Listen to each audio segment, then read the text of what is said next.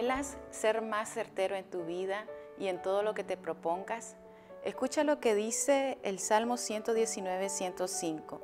Tu palabra es lámpara que guía mis pasos, luz que alumbra mi camino.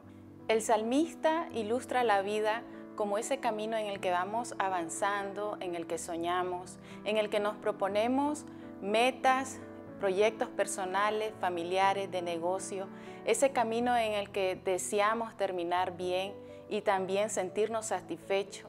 Y la buena noticia es que esto es posible, solo si está presente en nuestro caminar esa lámpara que va a iluminar nuestro camino y esa lámpara es la palabra de Dios.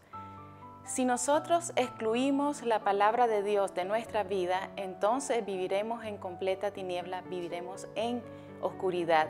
Nosotros como humanos tenemos muchas limitaciones y una de las limitaciones es que no conocemos todas las cosas. Estamos limitados en el conocimiento de la vida, estamos limitados en el conocimiento de todo, incluso de las cosas que estamos viviendo.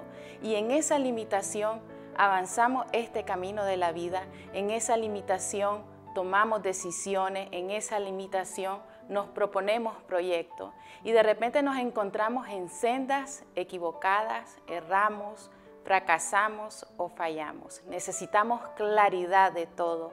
La sabiduría humana no es suficiente para vivir la vida. Necesitamos luz y esa luz solo la proporciona la palabra de Dios.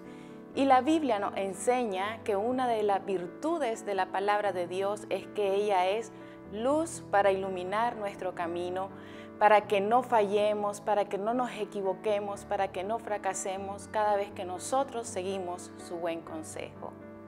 Entonces, permite que sea la palabra que ilumine tu vida.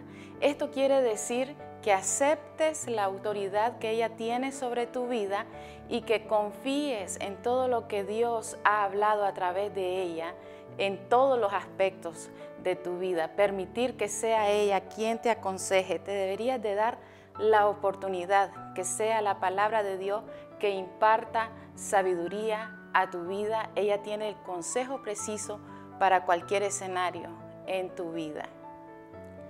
Hay una alabanza hermosa en Romanos 11:33 que dice, oh profundidad de las riquezas de la sabiduría y de la ciencia de Dios.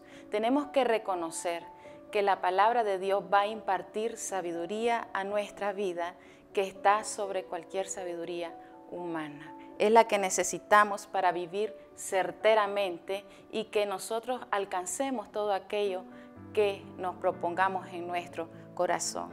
Así que la motivación de este día es que permitas que sea la palabra de Dios que trace tu norte, que imparta tu vida, que te inspire a vivir correctamente esta vida, que sea ella la que te corrija, que sea la palabra de Dios que ilumine todo tu caminar en esta vida y verás cómo todo lo que te propongas te va a salir bien. Que Dios te bendiga.